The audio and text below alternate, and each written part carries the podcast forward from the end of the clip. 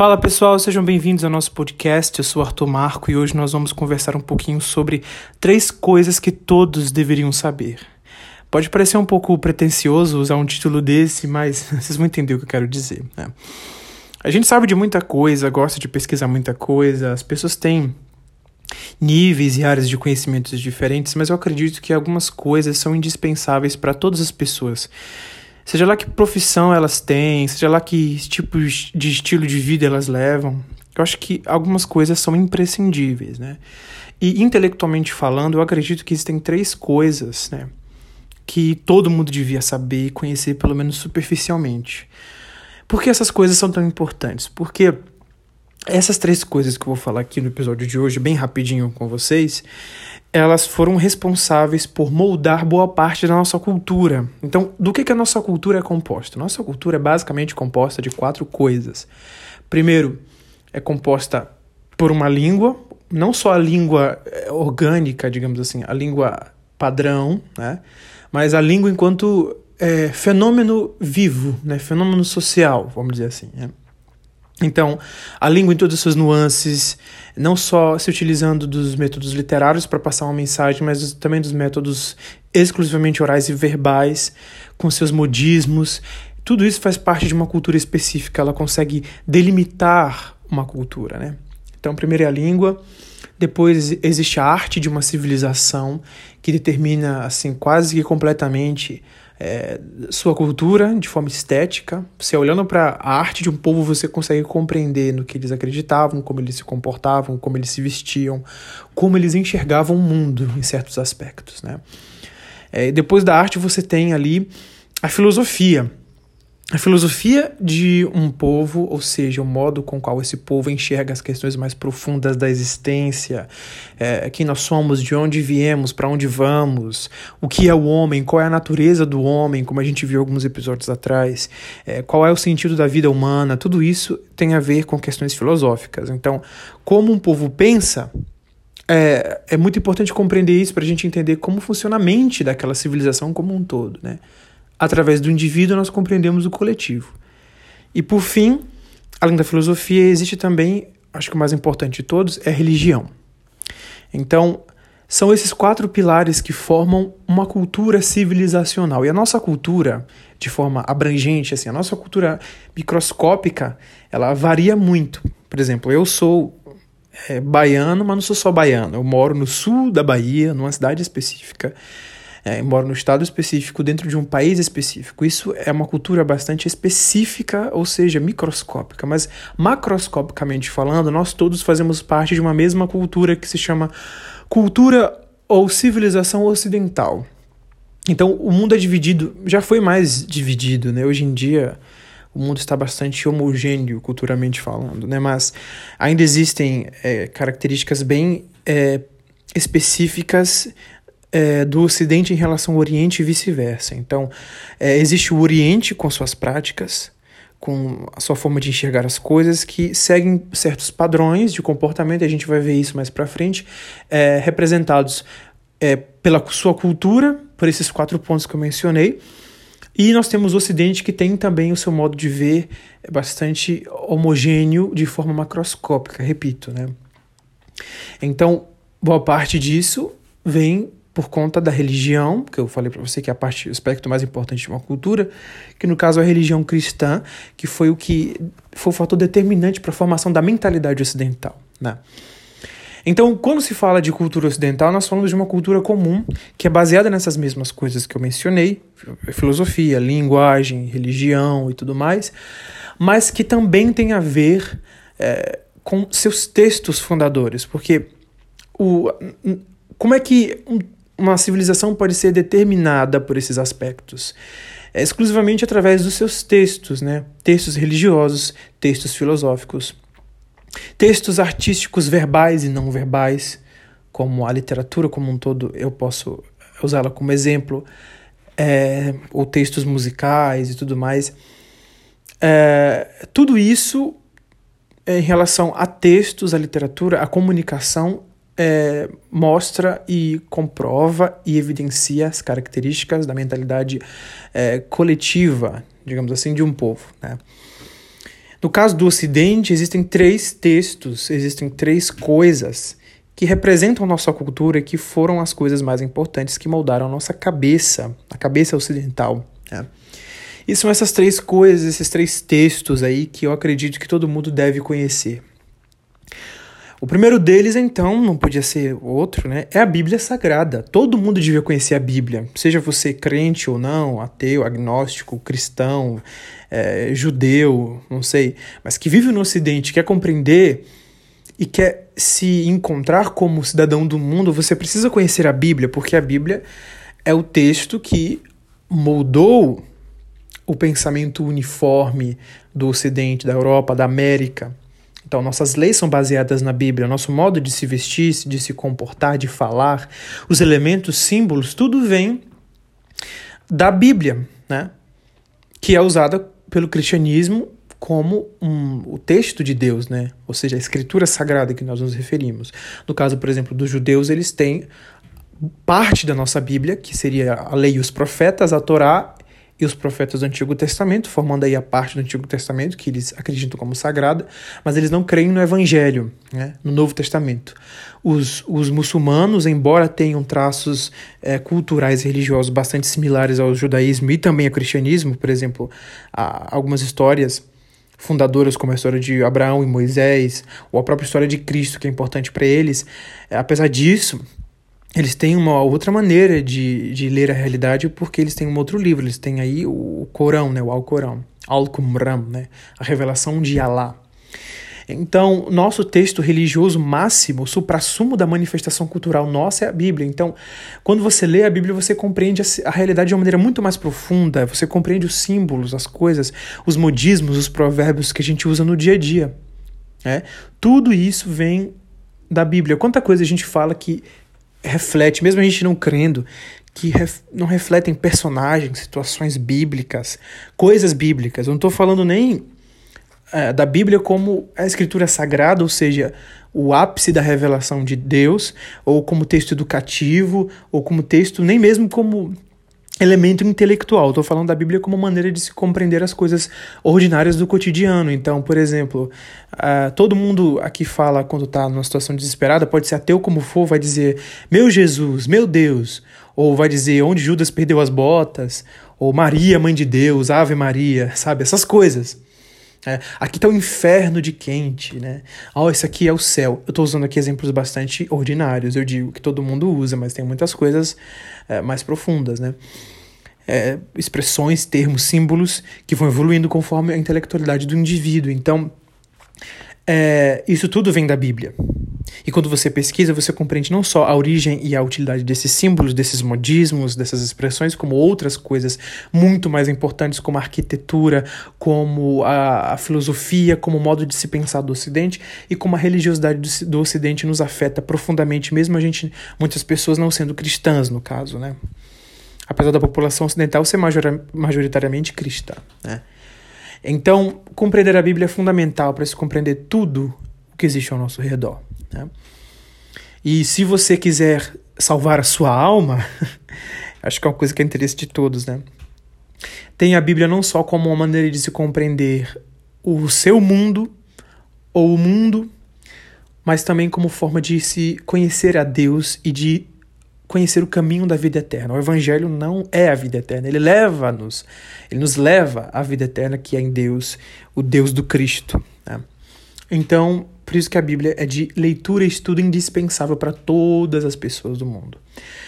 Agora, a segunda coisa que eu acredito que todo mundo devia conhecer é a cultura, mitologia e literatura, eu vou colocar isso tudo numa coisa só, greco-latina ou greco-romana, porque a nossa cultura foi afetada muito pela pela, pelo pensamento judaico-cristão, é, é, é a coisa, é a nossa maior influência, mas depois existe a influência gre grega e romana, porque quem que não escapou dos gregos e romanos? É os gregos e os romanos, que em questão de literatura eles meio que se unificam ali, porque os seus elementos são muito parecidos, eles por anos e anos e anos ditaram a língua, a filosofia, a arte e a religião do Ocidente. Então, basicamente, tudo que a gente vê também tem a mão deles.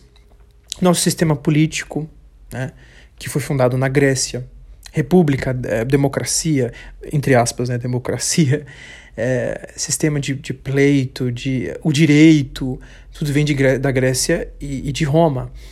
É, presidencialismo, de certa forma, também, a, os estamentos da sociedade, a filosofia, né, repito, que é, talvez seja a contribuição mais interessante dos gregos para a gente, que ela é usada até hoje. Ninguém nunca conseguiu superar Aristóteles, Platão e Sócrates em termos filosóficos, nem vai conseguir, eu acredito.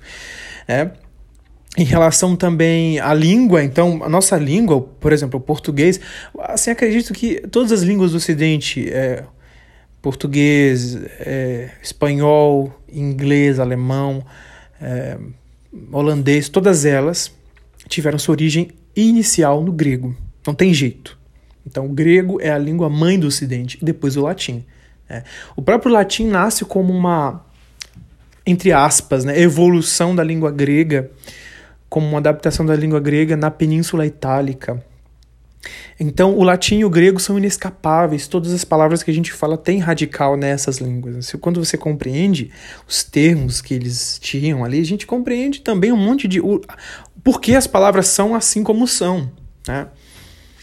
Então, existem muitos exemplos que eu, que eu posso dar. Então, por exemplo, na, na Grécia havia Vou dar um, exemplos aqui bem rasos, extremamente rasos. Então, se você conhece grego, eu conheço bastante grego, mas eu não vou poder me aprofundar aqui, mas vou falar coisas mais populares. Se você conhece de grego, depois a gente vai fazer um.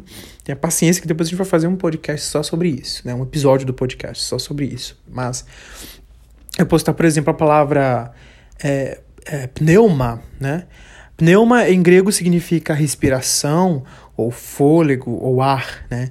É assim que o espírito o Espírito Santo é, ele é referido assim na Bíblia, no, no Evangelho, que está em grego, inclusive, foi escrito originalmente em grego koine.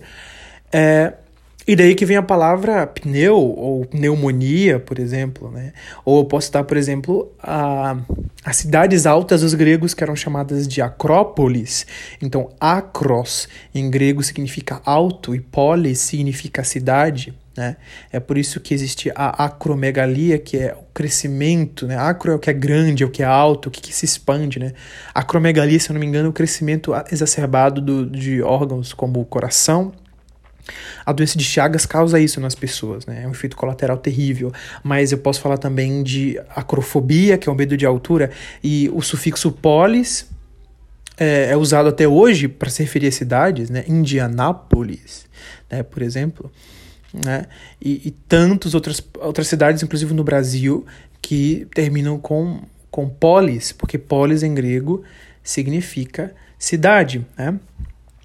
Filosofia, filo é amor, então a gente usa a palavra filial ou a palavra é, filiação, isso tem a ver com o radical filo ou filia, que significa amor é, Sofia, que é o sufixo da palavra filosofia, significa conhecimento, né? Daí vem a palavra sofistas, né?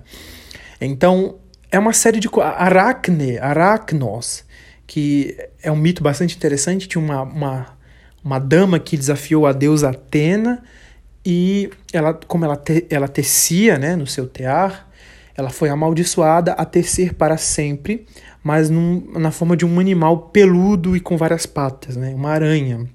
Esse mito explica o surgimento da aranha. Então, daí vem a palavra aracne, vem a palavra aranha, ou aracnídeo e, e tudo mais. Então, veja, olha como isso é importante. Né? Você, a sua mente se abre em relação às coisas.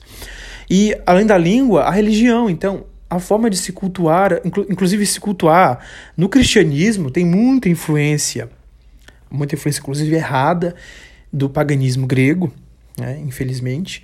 É, não estou falando do cristianismo como religião pura, estou falando do cristianismo já terceirizado, né, é, de pessoa em pessoa, que usa a sua vontade, né?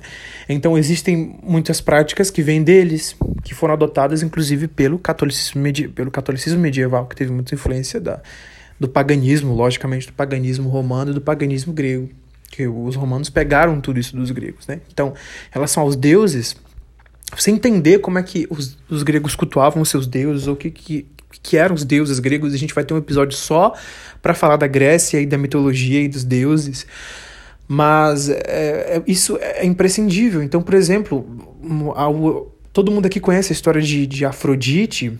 Afros significa espuma, né? E se eu não me engano, o sufixo dite, que eu já não me lembro radical, é como se fosse filha, então filha da espuma, porque ela nasce da espuma do mar. Uma versão diz que ela nasce de Urano, portanto seria tia de Zeus, alguma coisa do tipo.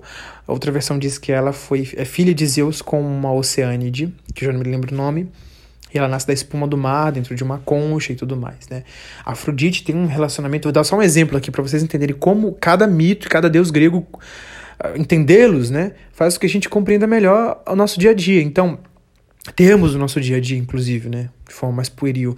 Então, Afrodite, ela teve um relacionamento uma vez com, com vários deuses imortais, né? Ela teve um relacionamento com Ares, deus da guerra, teve um relacionamento com Hefesto, filho de, de Hera, o deus ferreiro. Teve um relacionamento com um mortal chamado Anquises, com ele ela teve Enéas, que é o personagem principal da Eneida. Mas ela teve um relacionamento também com Hermes, que era o deus mensageiro, né? que o símbolo de Hermes, inclusive, eram umas sandálias com asas, um capacete com asas e também uma, uma serpente, né? Com, numa, presa numa haste com asas, inclusive é o símbolo da, da medicina, da, enferma, da enfermagem também, né, se eu não me engano. Então, esse Deus, ele levava é, a, as almas dos mortos para o barqueiro Caronte. Ali, o indivíduo, né, a alma do morto, pagava uma taxa, uma tarifa, para que Caronte levasse aquela pessoa de barco para o Hades, né, o mundo dos mortos, onde ela viveria ali sob a custódia do deus Hades, né? Inclusive, Hades, né, o Hades, que é a pessoa confundida com o lugar, é o que deu origem à concepção cristã de inferno, do inferno eterno. Depois a gente vai ver isso também. Mas, é, então, Hermes, esse deus, que é um filho de Zeus, portanto, irmão, meio irmão de, de Afrodite, ele se deita com ela um certo dia porque ele rouba rouba sua sandália, né? E esconde no Egito e aí ele vai dizer assim: "Não, você só vai recuperar sua sandália se você passar a noite comigo". E eles passam a noite juntos. Ela engravida e tem um filho chamado Hermafrodito. Percebe? Hermes e Afrodite, né? E esse menino ele entregue às ninfas do Monte Ida, que era um monte é um monte ainda que existe na Grécia, lógico, mas era um monte bastante importante, muitas coisas aconteceram ali. No sopé do Monte Ida aconteceram algumas batalhas, uma batalha bem famosa da Guerra de Troia, que foi assistida por Hera e Zeus, enquanto eles se deitavam, vamos dizer assim, né? Ali em cima do monte, eles viram a batalha acontecendo, né? Nessa história, Hera queria convencer Zeus a a tomar o partido da Grécia ao invés do partido de Troia, porque era, era contra a Troia, e a gente vai ver isso no, no, em outro episódio, logo mais. Mas enfim, esse garoto muito bonito, esse deus, deusinho, é criado pelas ninfas e quando ele atinge uma certa idade, ele vai voltar para o Monte Olimpo, ele também quer ro rodar o mundo, né, descobrir novas aventuras, é bastante jovem, e aí ele é atraído por uma ninfa X de um rio, chamada ninfa Salmacis, que se apaixona perdidamente por ele à primeira vista, o agarra, leva-o para dentro do rio e se funde com o hermafrodito. E dessa é, fundição, vamos dizer assim, é, hermafrodito fica misturado com ela. Então, da cabeça para a cintura, ele é feminino, e da cintura até os pés, ele é masculino. Então, ele vira essa figura meio homem, meio, meio fêmea, meio macho, que hoje em dia a gente conhece por hermafrodito e de onde veio o termo hermafrodito, né? Algo que é, faz câmbios de sexo, vamos dizer assim, é, esse é o termo original. Então, perceba, tudo isso faz com que a gente compreenda melhor muitas coisas. Então, conhecer a cultura grega é indispensável, seja lá em que ramo da vida você está. Se você compreender isso, é, pelo menos superficial, dos gregos e romanos, você vai ser uma pessoa muito mais esclarecida sobre tudo. E o terceiro ponto, talvez o, o mais é, popular entre todos, né? É, depois da Bíblia, lógico, em segundo lugar, seja então é, Shakespeare, porque Shakespeare ele pega a, a herança bíblica e a herança grega e transforma numa coisa nova. Então Shakespeare é bem posterior ao, à mitologia grega. A mitologia grega, na verdade, quando a gente fala de mitologia, a gente fala de um período grande de anos de formação lenta, né? de um corpo de mitos. E Shakespeare vai vir já quase na nossa era, né, no século XVI, XVII, e ele foi responsável por mudar completamente a história da literatura. E não digo só literatura como em relação a romances, né, livros. Quando se fala literatura, as pessoas só pensam em livros. Mas estou dizendo da, do mundo ficcional, da maneira de se contar histórias, da maneira de se contar ficção. Né? Ele meio que entregou ao povo o que eles procuravam de uma maneira bastante simples e popular, porque por incrível que pareça, Shakespeare não é, não era erudito. Shakespeare era feito para o povo, assim como a Odisseia de Homero era feita para o povo, assim como as cartas escritas na Bíblia, que muita gente acha difíceis e tudo mais, é, foram feitas para o povo também. Tudo, todos esses três livros não foram feitos para apenas para eruditos, né? Desses textos, desculpa, não foram feitos apenas para eruditos, mas para o povo em geral. Então Shakespeare também escrevia para o povo. O teatro elisabetano a gente vai ver mais para frente como ele era popular da rainha Elizabeth I. Ele era contemporâneo da rainha Elizabeth I e ele revolucionou a história da ficção. Então ele se aproveitou dos arquétipos bíblicos gregos e romanos e criou seu próprio universo. Então quem é que não conhece Romeu e Julieta, Romeu e Julieta, Macbeth, Hamlet, Otelo, é, Ricardo III, Sonho de Noite de Verão, Megera Domada e tantas outras histórias que de tão profundas e ao mesmo tempo divertidas, interessantes, ainda conseguem falar profundamente aos leitores do nosso tempo. Então é, não seria exagero dizer que todos os nossos filmes e séries de TV seguem a fórmula shakespeariana. Porque Shakespeare, assim como Homero, ele compreendeu a natureza humana, o que, que o ser humano buscava e compreendeu o sentido da ficção. O sentido da ficção não é entreter as pessoas simplesmente, mas é enquanto se está é, mostrando o interior do ser humano para o próprio ser humano, ele o entretém como consequência, né? como qualquer boa história faz. Mas o, o, objetivo da literatura shakespeariana e da literatura como um todo, verdadeira, da ficção como um todo, é mostrar ao homem a sua própria natureza, é dizer ao homem como o mundo acontece, digamos assim. Os fenômenos do homem, os fenômenos da natureza. É, é mostrar ao homem, ao homem o mundo, e, e pela compreensão do mundo, o homem compreende a si mesmo e toma suas decisões. Então, há uma compreensão, há uma, uma aproximação muito grande da natureza humana nas obras de Shakespeare. Então, quando você lê aquilo, você se sente satisfeito, realmente, como indivíduo. Né? Então, Shakespeare compreende o que o ser humano busca, no, no, não no sentido espiritual, mas no sentido sim, puramente uh, humano e social e ele o satisfaz literariamente. Ninguém conseguiu contar histórias como ele, tanto que até hoje as pessoas vão a Shakespeare como fonte literária de tudo. Então, eu não tenho como explicar muito a dimensão do impacto que os personagens, os diálogos e as histórias de Shakespeare causaram no mundo aqui, porque nós já estamos concluindo. Mas leia, experimente ler as peças mais famosas são curtas e você vai compreender o que eu estou dizendo, tá? Como ele foi impactante para o mundo, como ele é e como o mundo foi afetado grandemente pelas obras dele, né? Então, é, aqui são vão aqui algumas dicas, né? Foram, vieram aqui algumas dicas, na verdade, porque já o episódio já está no fim. Mas eu espero de coração que você procure essas informações e que você conheça esses, essas obras, porque sua vida vai ser completamente diferente, tá? Você, é o primeiro passo que você vai dar em relação, em rumo à, à intelectualidade e à, à erudição que todo ser humano precisa, tá bom? Então esse foi o episódio de hoje, nós nos vemos na semana que vem com um novo episódio. É isso, um beijo para todo mundo e até mais.